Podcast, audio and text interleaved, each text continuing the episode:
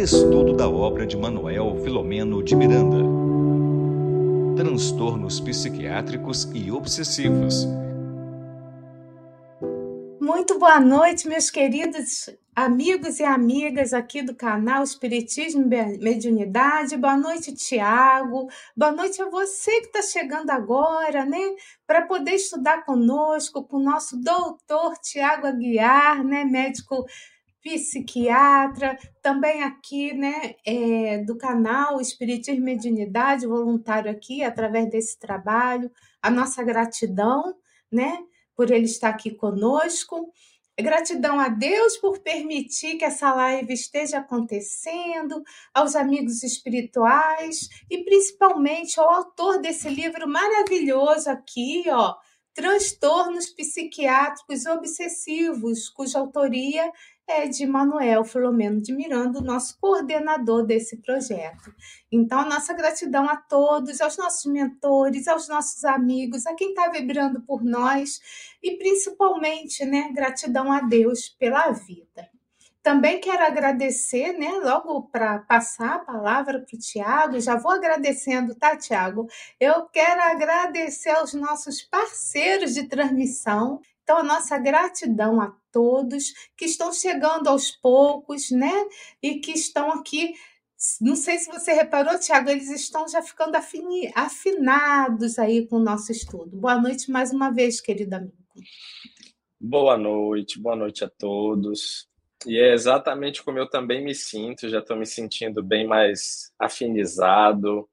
Vejo aqui as entradas da Dirana, da Sibila, Tá faltando a Rita aqui ainda dar as caras, né? Então, boa noite a todos, sejam todos bem-vindos e que a gente possa juntos desfrutar de um momento prazeroso de estudo na noite de hoje. Isso mesmo. Lembrando que hoje nós estamos estudando, vamos estudar, né, a continuação do capítulo 2, convivência saudável, não é isso, Tiago? Correto, exatamente. Onde nós vamos, onde vai se trazer aqui através do, do relato do médico, né? Que vai falar sobre a vida dele, né? Eu tô aqui vendo qual do de qual médico, né? Juliano Moreira. Juliano Moreira, que deu uma fugida. Então, nessa segunda parte, né, na semana passada nós colocamos, né, foi colocado aqui no livro, né, toda a situação onde eles estavam, né, todo o contexto, e agora eu relato desse médico para esses companheiros que estão lá no hospital. Exato. No hospital não, no hospital não. Após, né, a reunião, a palestra. a palestra, né, tipo no centro de convenções, ele fala que era uma arena, no céu estrelado, num local lindo, onde vários, espí vários espíritos encarnados e desencarnados se reuniram ali para poder ouvir essa palestra. Vou, é com você, querido. Então, mais uma vez, boa noite a todos. Eu quero aproveitar para levar meu abraço a todos aqueles que estão aqui conosco, né, ao vivo, que assistirão posteriormente nesse canal que tem prestado esse, essa imensa contribuição junto às obras de Manuel Filomeno de Miranda, especialmente sobre mediunidade. É, eu gostaria de devolver os cumprimentos a todos aqueles que têm enviado aqui nos comentários dos mais diversos canais. Que a luz também retorne aos lares de todos aqueles que estão nos assistindo. Que Jesus possa sempre ser a nossa prioridade, o nosso guia, o nosso maior exemplo de como conduzir as nossas vidas. Então, hoje, é, a gente vai dar continuidade ao capítulo 2, Convivência Saudável. A Regina, na semana passada, trouxe ótimas contribuições a respeito de cada um desses indivíduos, personagens, que estão aparecendo aqui a cada página e dando a sua contribuição nesse enredo que vai falar sobre diversos casos de pacientes com algum problema mental, com alguma doença mental ou doença clínica, associado a questões obsessivas. Eu acho que foi a Rita. Nós terminamos a live do, da semana passada com uma pergunta da Rita, se eu não me engano, e eu fiquei com, com ela na cabeça, assim. É, eu acho que foi a Rita que perguntou a respeito de como diferenciar o transtorno psiquiátrico da questão obsessiva. E nós tínhamos, assim, talvez um ou dois minutos ali, a gente foi bem pontual na colocação, e eu fiquei pensando a respeito disso ao longo da semana, e eu queria complementar com uma reflexão que desde já vai ser muito importante para o decorrer do livro, para os próximos capítulos, que é de que quando nós, no nosso olhar, a partir da religião e a partir do espiritismo, é, ou a partir de, uma, de um cultivo de uma espiritualidade, nós sempre vamos pender para entender a situação daquele que nos chega como uma questão obsessiva nós sempre vamos ter o olhar para a influência espiritual. É natural que isso aconteça. Da mesma forma que o colega que atende, o médico que atende, ou o profissional de saúde, vai sempre desconfiar que aquilo está revestido de uma questão de adoecimento mental. Então, eu queria chamar a atenção no início da live de hoje, é, no sentido de que esses dois extremos nós precisamos sair desses dois extremos. Porque são extremistas ambas as atitudes, ambos os comportamentos.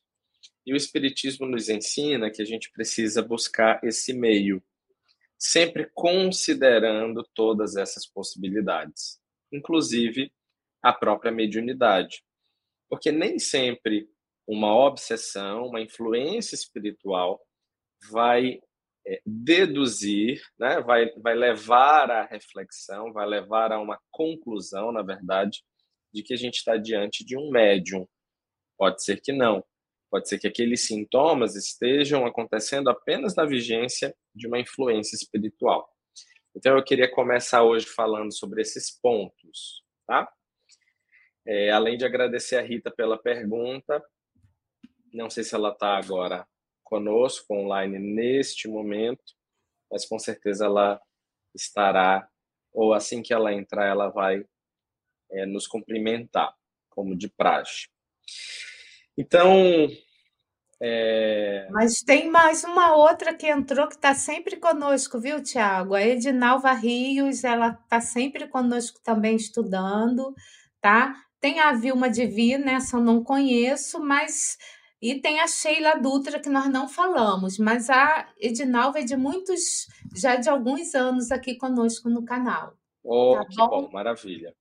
Eu eu tô eu estou começando a fixar os nomes, então fixei bem o nome da Dirana, que é de Tupéva, ela coloca aqui a cidade, né? Eu lembro da Rita e da Sibila, mas também cumprimento também a Sheila, a Vilma e a Edinalva e a luz que ela nos é, oferece também que retorne a ela, aos seus familiares ao seu, e ao seu lar. Então vamos, né? Vamos hoje. A gente parou naquele momento na minha edição. Aqui na frente não tem o, a segunda edição. Meu livro é esse aqui, azulzinho, é diferente do da Regina. É, a capa mais nova. No meu livro, é, nós paramos nesse momento em que nós estávamos falando que o Petitinga, apesar de ter sido contemporâneo do Dr. Juliano Moreira, eles não se conheceram na Terra.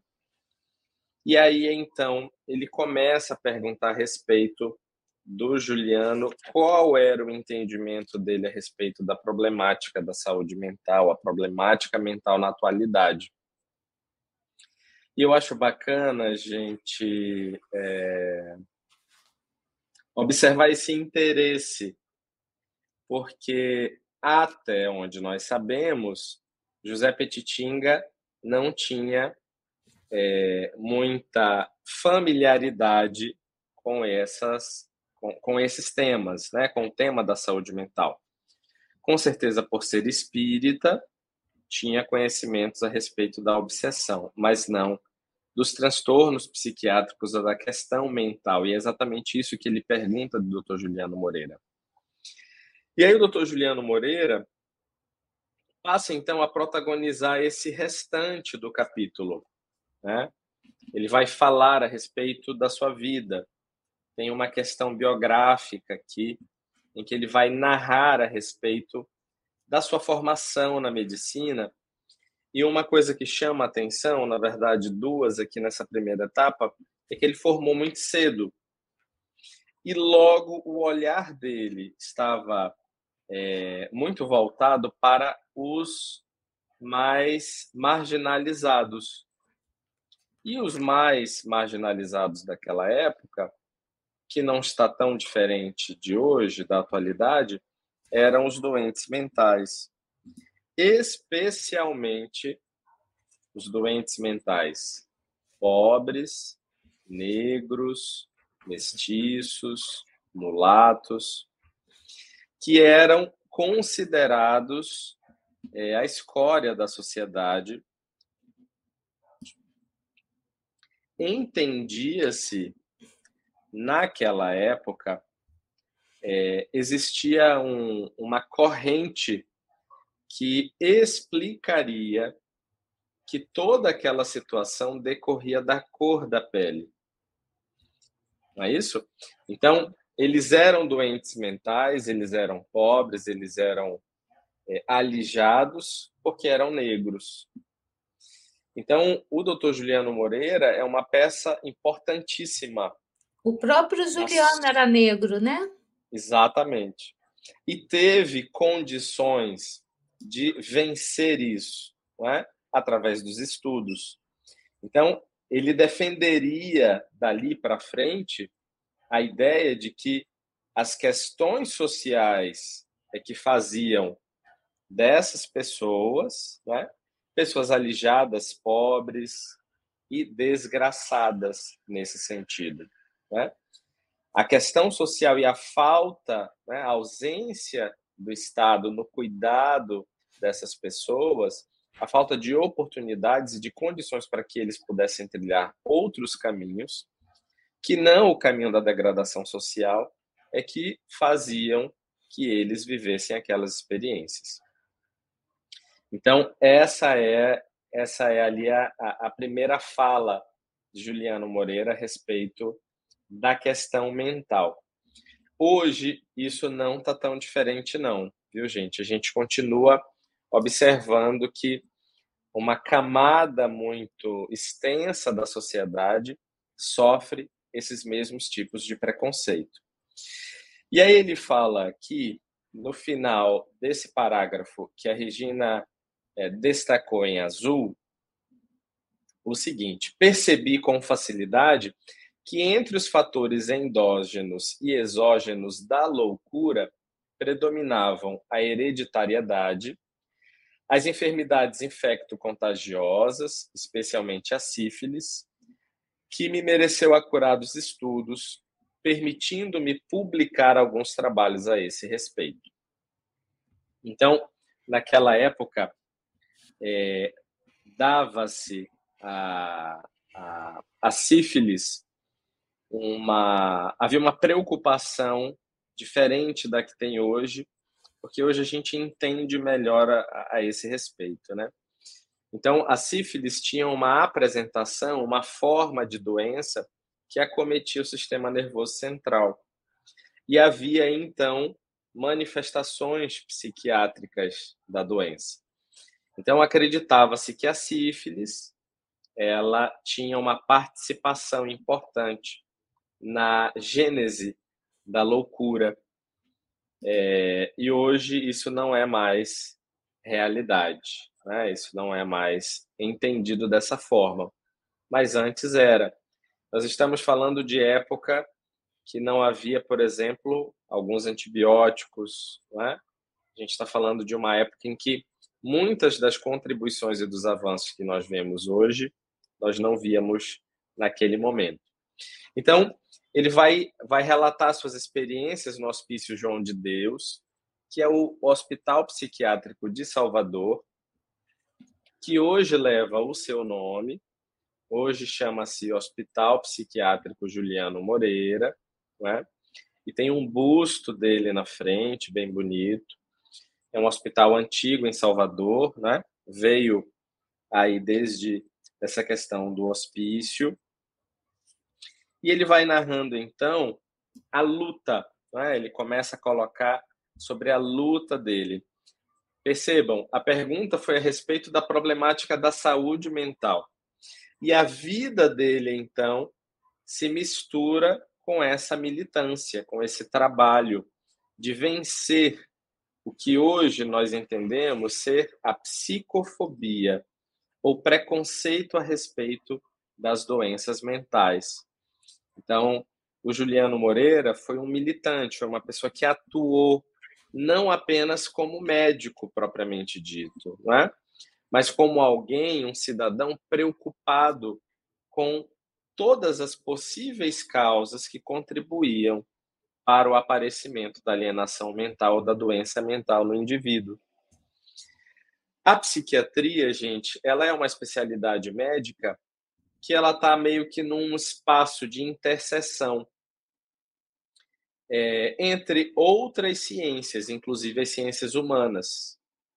Porque nós precisamos considerar a todo momento as questões sociais que envolvem o adoecimento, as questões psicológicas que envolvem o adoecimento, não é? E aí, então, a psiquiatria fica nesse meio. A psiquiatria não é uma especialidade, vamos dizer assim, numa forma figurativa, é, puramente médica. Né?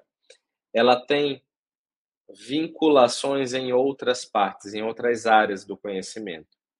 Porque entendam que para compreender a psique humana, uma teoria só não é suficiente.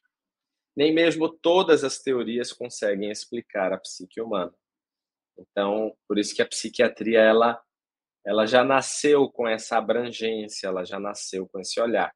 E esse olhar é exposto aqui no livro pelo Dr. Juliano Moreira. E aí, então, o livro segue, a história segue, ele vai narrar que ele se mudou para o Rio de Janeiro e passou a trabalhar no Hospital Dom Pedro, o Hospício Nacional de Alienados.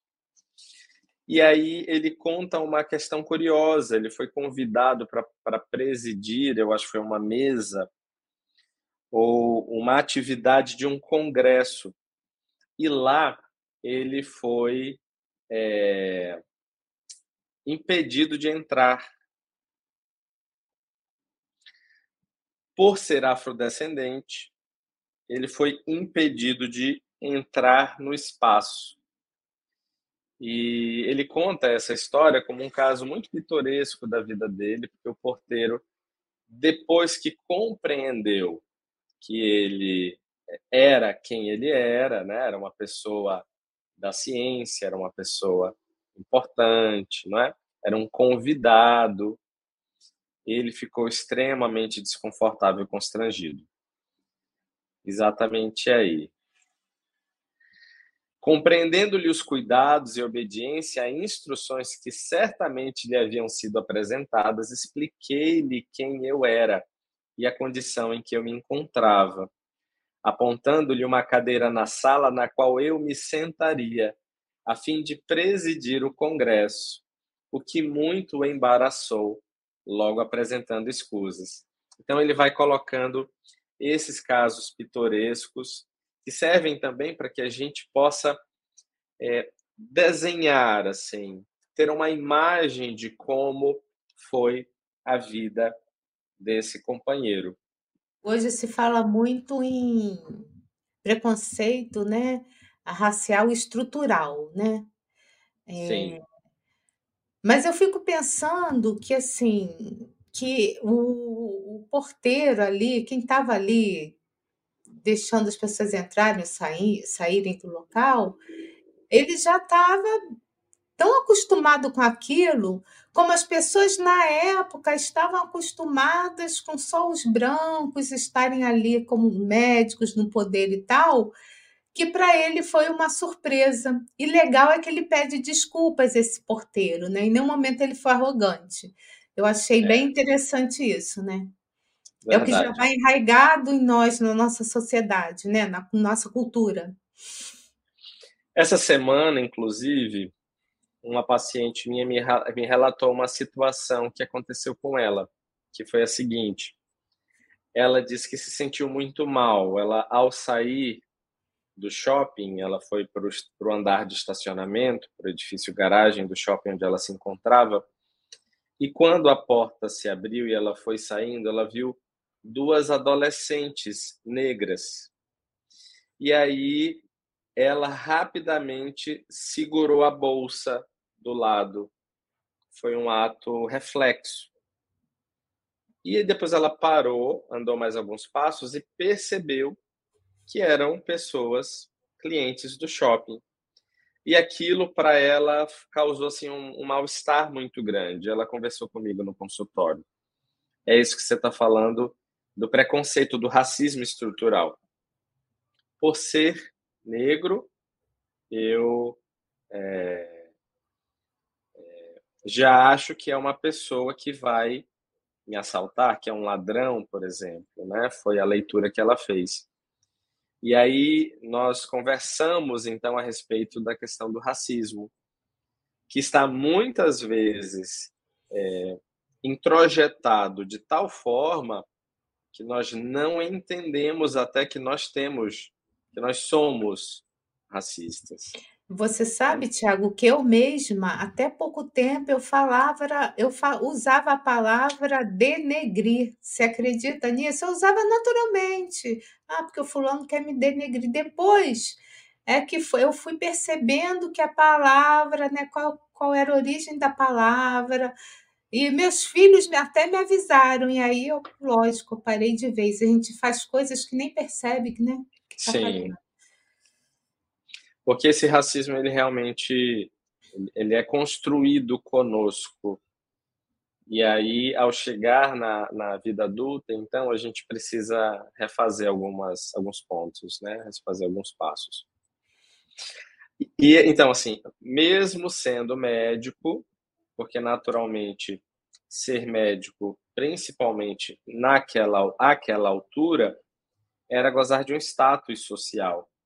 Então, esses casos nos levam a refletir que é, Juliano como que nos dissesse, olha, ainda que eu fosse médico e, e presidente de um congresso, eu passei por situações como essa.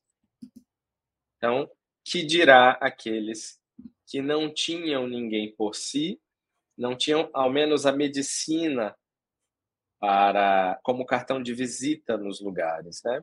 Então, com certeza, eram bastante alijados da sociedade. E o mais legal é que ele coloca no último parágrafo aqui desta página que nós estamos vendo, confesso que de forma alguma senti-me molestado ou indisposto com o comportamento do porteiro, que mais de uma vez acontecera em relação a mim, tanto no Brasil quanto no exterior. Esse era o panorama que acredito eu e espero esteja melhor hoje, ainda que não é, suficientemente melhor. Né? E aí ele segue colocando uma coisa que eu gostaria também de, de ressaltar. Né? Ele vai falar a respeito que ele retorna então ao grande lar, ele desencarna, né? ele morre de uma doença, de uma infecção, que era a tuberculose. Mas que mais para frente ele fala é, o seguinte: é o, é o parágrafo seguinte, é, Regina, o outro, o próximo. Vence esbatendo as sombras da ignorância e graças aos avanços das ciências psicológicas e psiquiátricas, amparadas pelas neurociências, chega-se, por fim, à conclusão de que não existem doenças, mas sim doentes. É o ser em si mesmo, o espírito, que traz os fatores predisponentes e preponderantes para as enfermidades, aliás, de todo e qualquer porte, não apenas as de natureza psicótica, em razão dos conflitos e desajustes que se permitiu em existências transatas. E aqui eu queria abrir um, um ponto para relatar algo que eu acho importantíssimo. Ainda um pouco nessa pegada do racismo ou do preconceito, que é, nós sim entendemos hoje que existem doentes e não doenças. E o que, que isso quer nos dizer? Que nós cada vez mais estamos caminhando para o entendimento de que as pessoas são as pessoas e elas têm uma doença. Não são doentes ou doenças que têm pessoas. É muito comum nós tomarmos as pessoas pelos seus comportamentos e daí julgarmos, como o próprio racismo faz. Então, quando nós vemos alguém negro, nós temos é, como a minha paciente comentou, né? Segurou a bolsa fortemente. O que, que isso quer dizer? Você tem uma ideia do que é aquela pessoa.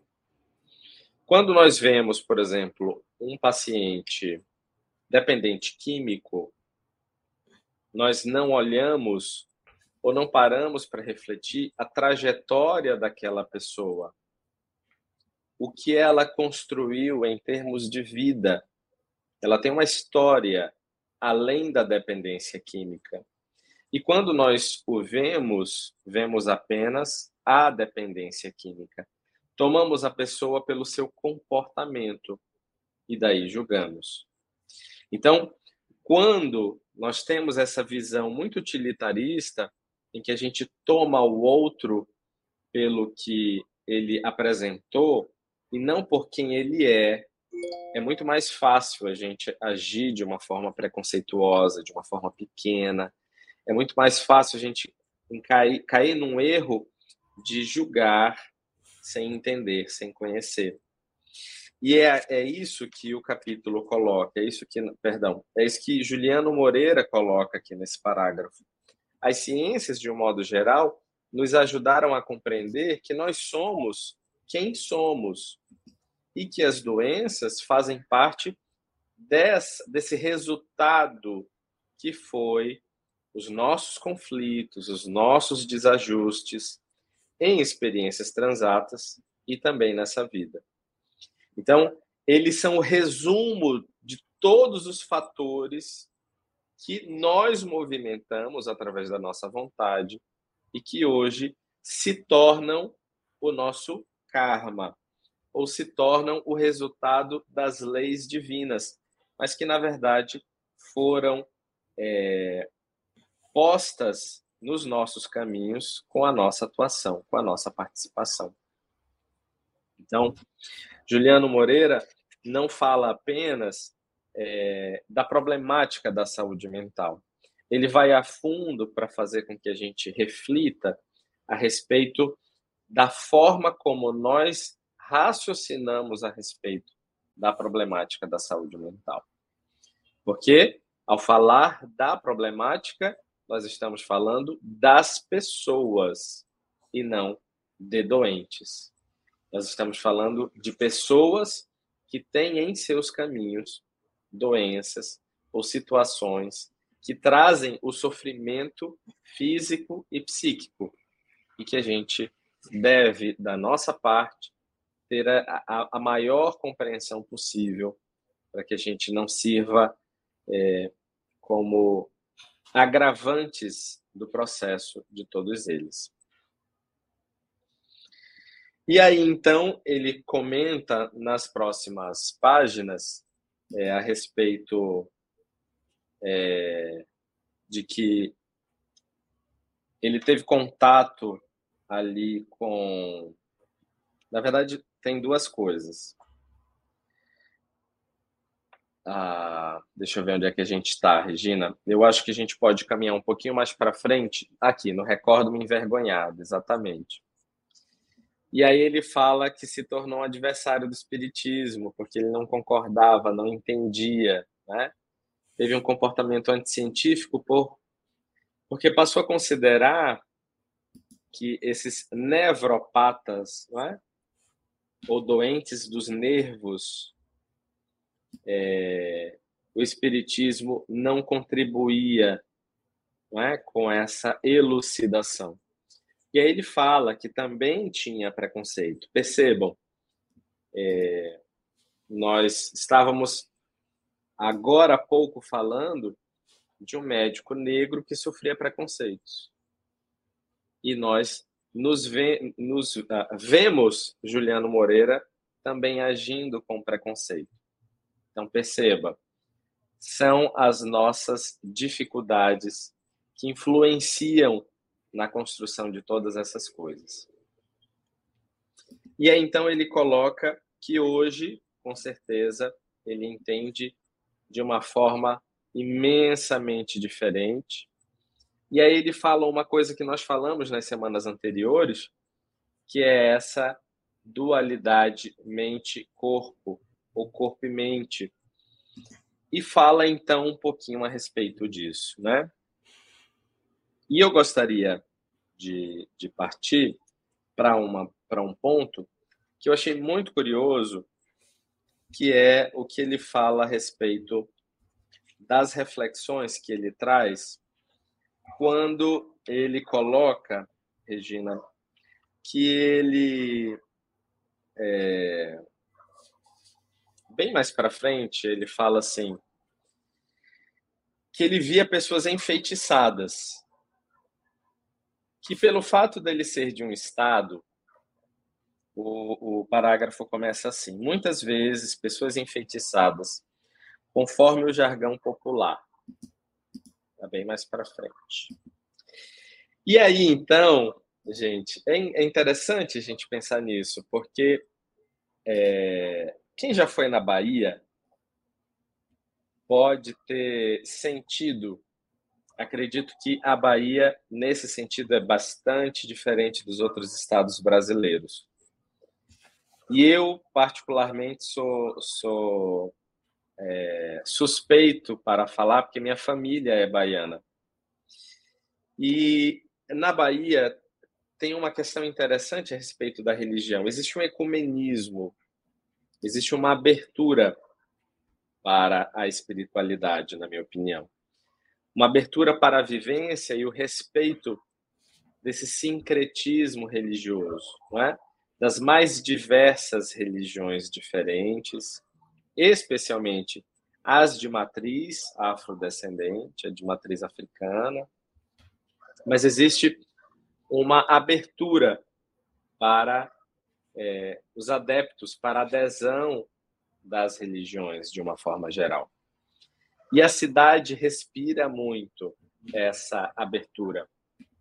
E aqui exatamente ele coloca que achava estranho ou achava intrigante que alguns espíritos, perdão, alguns pacientes que vinham com enfermidades, de um momento para o outro ficavam bem.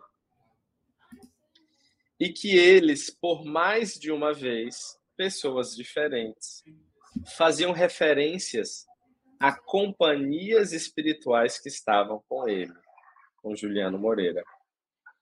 Então, ele vivia um lugar extremamente desconfortável, porque, de um lado, ele tinha a ciência como é, algo que ele não abria mão, e faz, tem muita relação com aquela pergunta da, da Rita da semana passada. Né? Acho que aquela pergunta da Rita, que eu expliquei um pouquinho hoje no início, tem a ver com isso.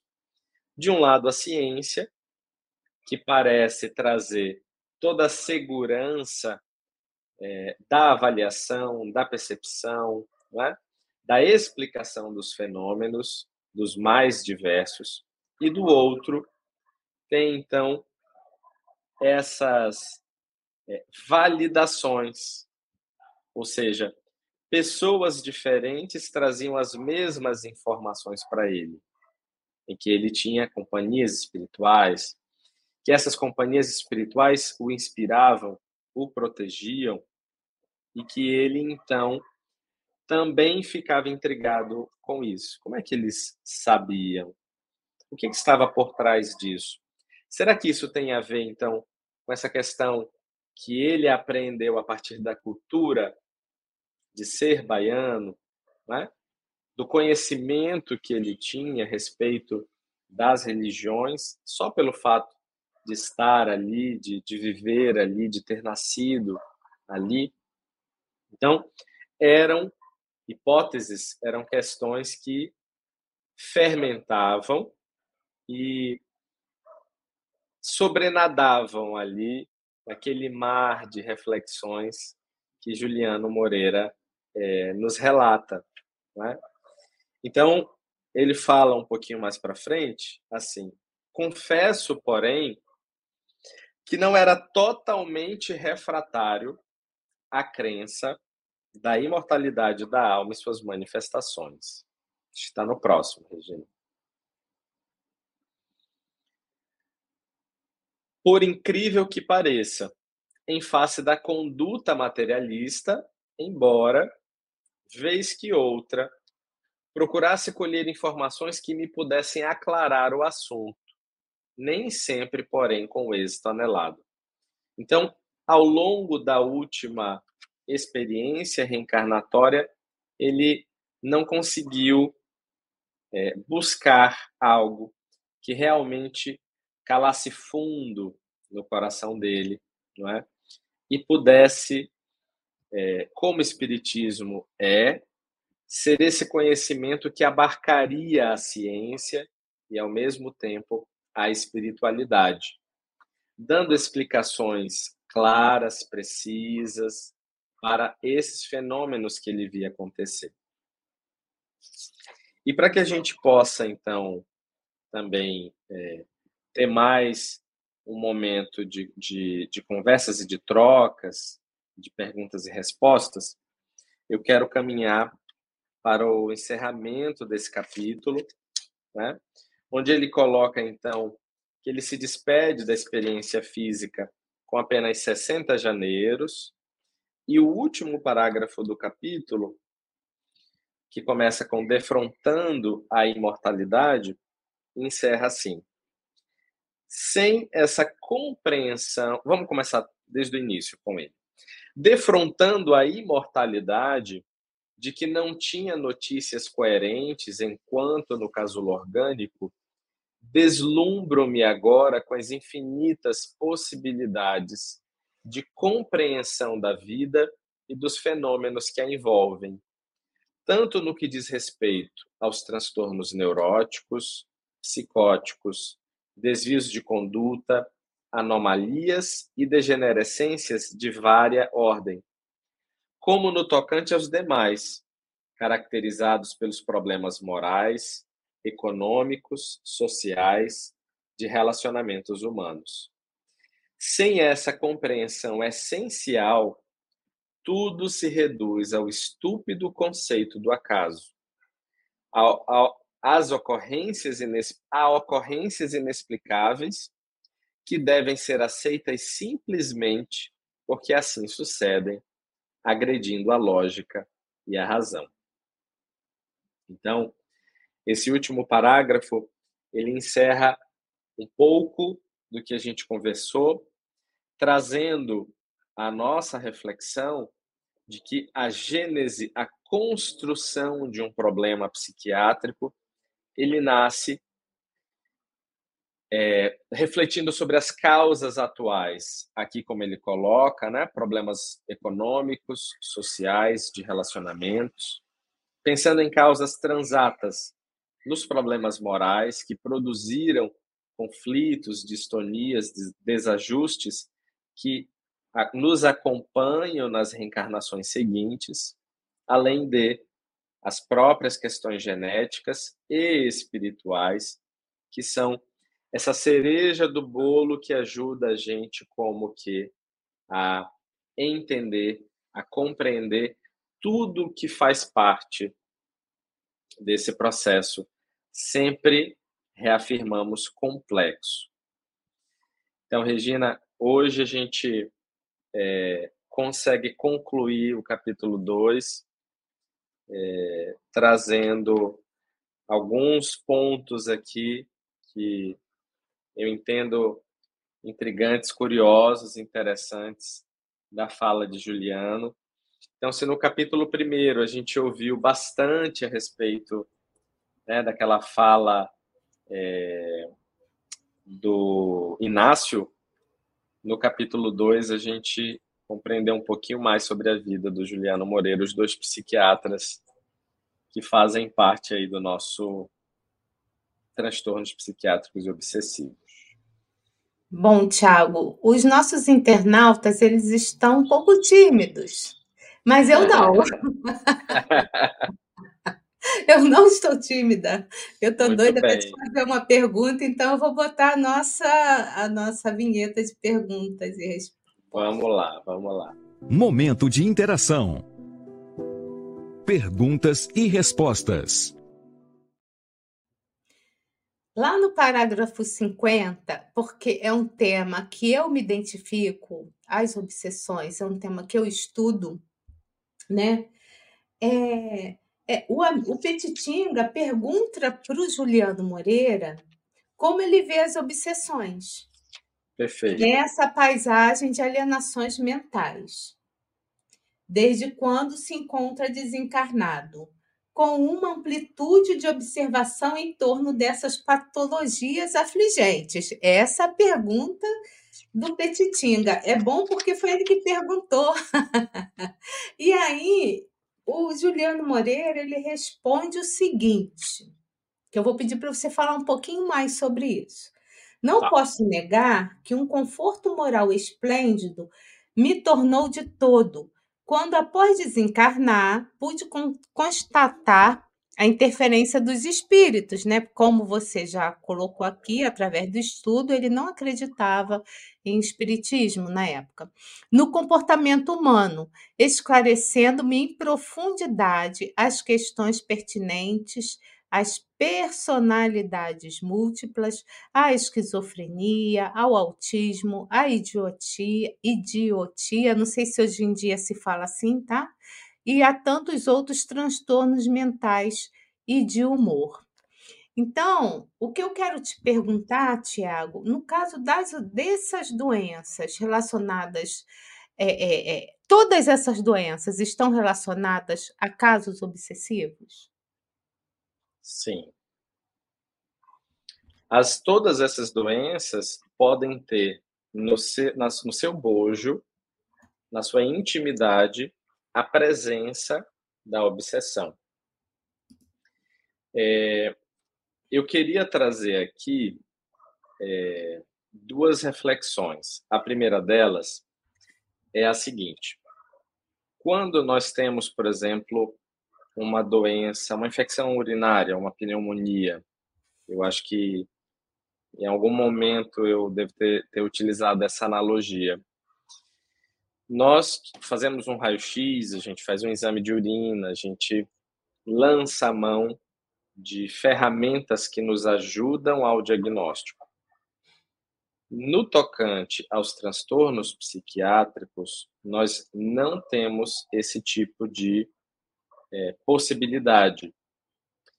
Nós temos um tipo de sofrimento que é muito mais profundo, porque não é no físico propriamente, ele aparece no físico, mas também tem o seu componente psíquico, que ainda está a ser devassado pela ciência.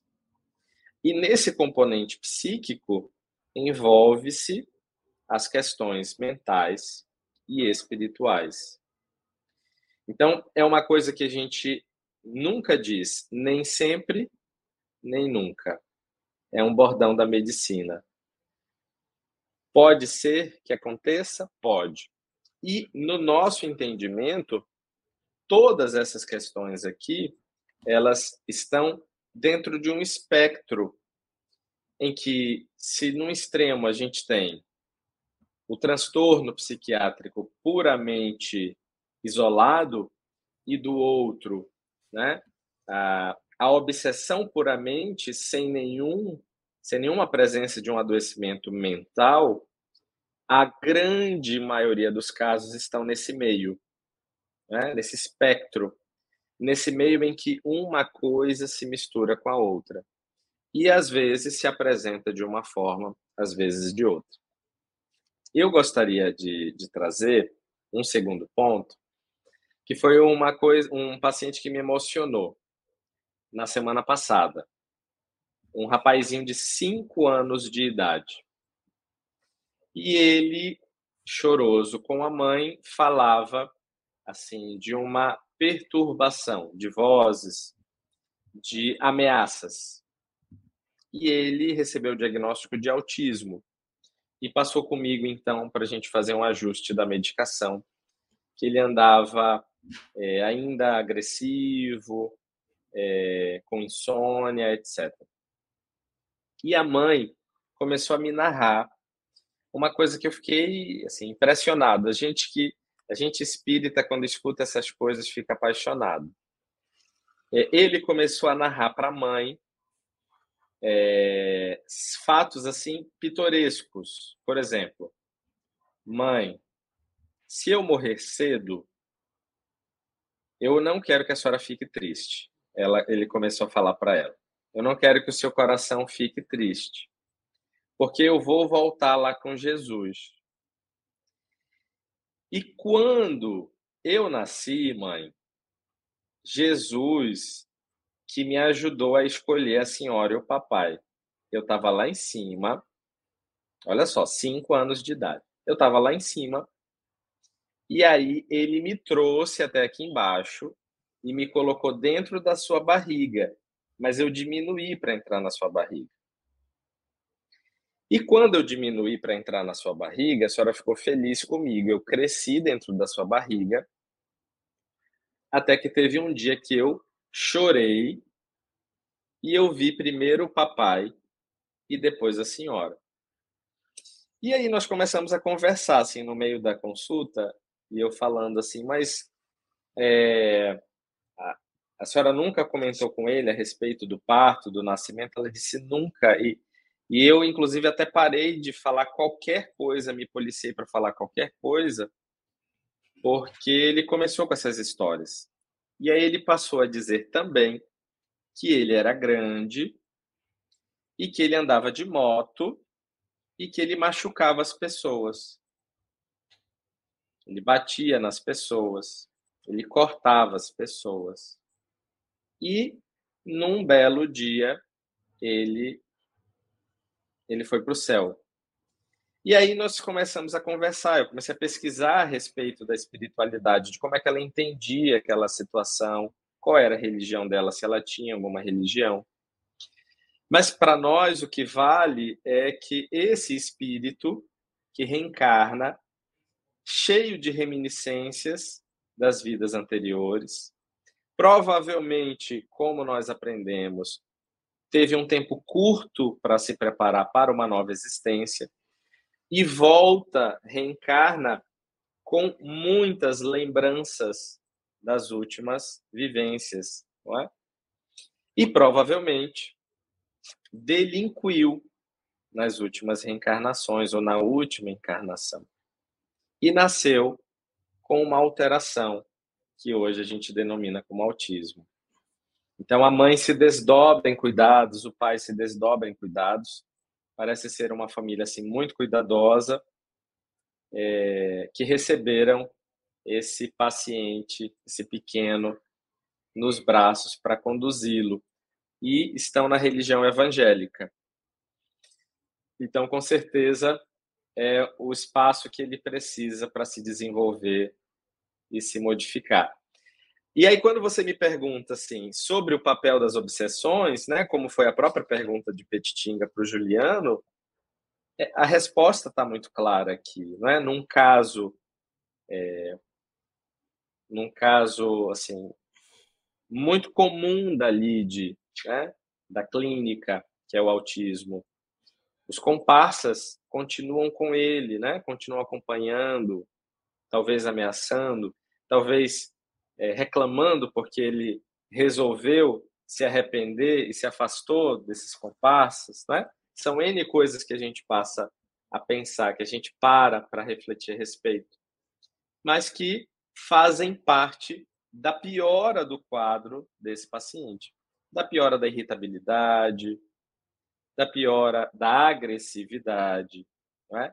São pacientes que não sabem lidar com a agressividade, com a energia agressiva, com a raiva, com as suas emoções. Né? Tem dificuldade de interação e por aí vai. Então, eu acho que esse caso também ajuda a ilustrar um pouquinho a pergunta que você me fez agora, Regina. Eu gostei bastante, ficou bem claro para todos nós, né? É, tem uma pergunta aqui da Dirana. Certo. A Dirana de Itupeva, ela faz questão de botar, né? Beijo, Dirana. Ela pergunta o seguinte para você: Sabe, Tiago, como entender a postura da família diante desse quadro descrito? Quantas pessoas eram enclausuradas nos manicômios pelas próprias famílias? Sim, verdade. Obrigado, Dirana. É verdade é, na verdade, a política da há, décadas atrás no Brasil e no mundo era a institucionalização desses pacientes, porque nós tínhamos uma compreensão de que eles precisavam sair do convívio social. Eles não eram é, confiáveis, eles não era oportuno, não era sadio para os sãos conviver com os doentes. E por isso eles eram esquecidos. Hoje, a compreensão é de que esse é, enfermo, esse doente, ele precisa fazer parte da família, ele precisa conviver. Na, no nosso linguajar, nós dizemos ele precisa fazer parte do seu território, porque esse território precisa dele tanto quanto ele precisa do território. Então, ele precisa conviver para crescer e as pessoas também precisam dele para crescer e respeitar as diferenças. Então, hoje, as famílias, da mesma forma, e aí eu não, eu não julgo as famílias é, tão simplesmente, porque hoje elas também recebem orientação, educação suporte, para que saibam conduzir também é, os seus familiares que têm um, um, um diagnóstico né, de, de adoecimento mental, de transtorno mental. Então, hoje, nós temos esse entendimento e ainda há, muito frequentemente, famílias que buscam hospitais para agir dessa forma e elas são orientadas e são conduzidas da melhor forma possível. É, como você disse, esse era o entendimento da época, né? Sim. Na área de educação, outro exemplo que eu posso dar, né, pra, é que se usava palmatória nas escolas, né? E hoje em dia, se você se você usar uma palmatória ou se encostar um dedo numa criança, tu vai preso, né? Você vê como é que como é que as coisas mudaram, né? A questão da sociedade mesmo. Você falou a respeito da educação, Regina. Eu vou só é, ampliar essa essa reflexão, boa reflexão trazida pela Dirana, também nesse sentido da educação. Como você fala assim, é, hoje existe projetos de inclusão das crianças com necessidades especiais, né?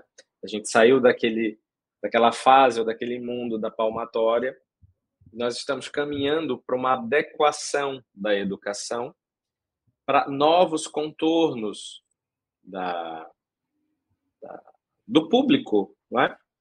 que, que frequenta as escolas. Então, as necessidades são as mais diversas hoje.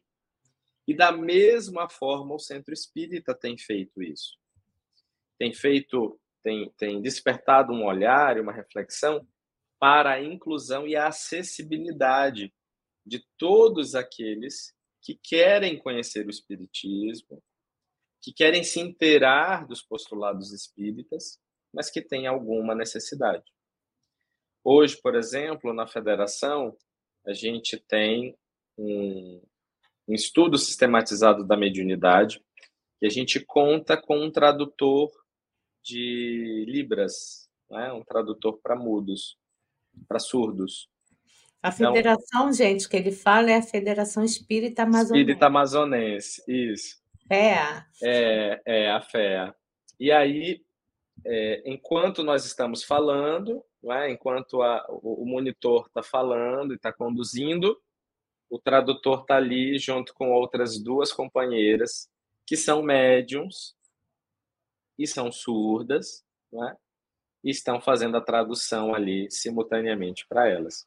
Então, o, nós estamos caminhando, e aí eu volto para aquela ideia inicial lá do, do capítulo, nós estamos caminhando para um respeito cada vez maior e mais profundo às diferenças.